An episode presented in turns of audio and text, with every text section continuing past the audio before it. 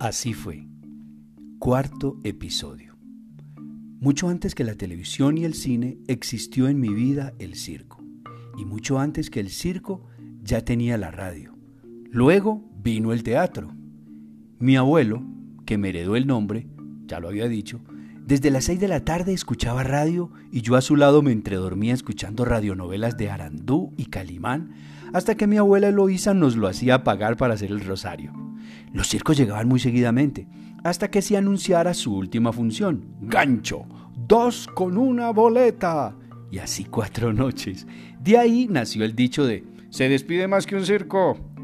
La historia de mi familia cuenta que mi tío Fernando, obnubilado por la magia de los circos, huyó con uno.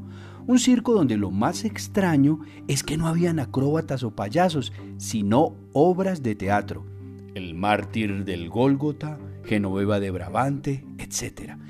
Y tan contagiados quedaron mis tíos Jaime y Gildardo que auspiciados por la emisora local llegaron a ser los payasos más famosos del pueblo, Médico y Emeterio, que la radio transmitía en vivo y en directo. Hoy serían los influencers más duros y serían millonarios, claro, si se hubieran dedicado a eso. Cuando los circos llegaban a uno de los terrenos despoblados de mi pueblo, uno de los cuales quedaba cerca a mi casa, yo me iba a verlos desde que empezaban a armar la carpa. Me quedaba viendo lo que se podía ver desde afuera, incluso durante las funciones. Y luego venía el desfile por el pueblo, anunciando que había circo, entendiendo que no había redes. Y luego la primera función, la más cara, iba para el alcalde y las autoridades locales. Claro, yo quedaba excluido, pero lograba conseguir entrar a verlos. Me levantaba lo de la boleta, y no para una noche, porque conseguía descuento haciéndome amigo del portero y asistía a todas las funciones. Me conseguía no sé cómo lo de cada función.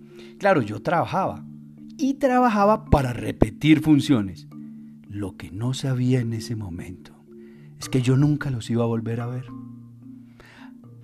Lo que no sabían ellos es que iban a marcar mi destino. Lo que no sabían es que estoy aquí sin ellos, pero con ellos en mis recuerdos.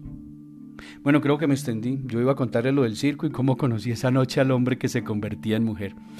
Y bueno, será para el próximo episodio. No dejen de seguirme y coméntenle a la gente. Cuéntenle, compartan esto. Un abrazo fraternal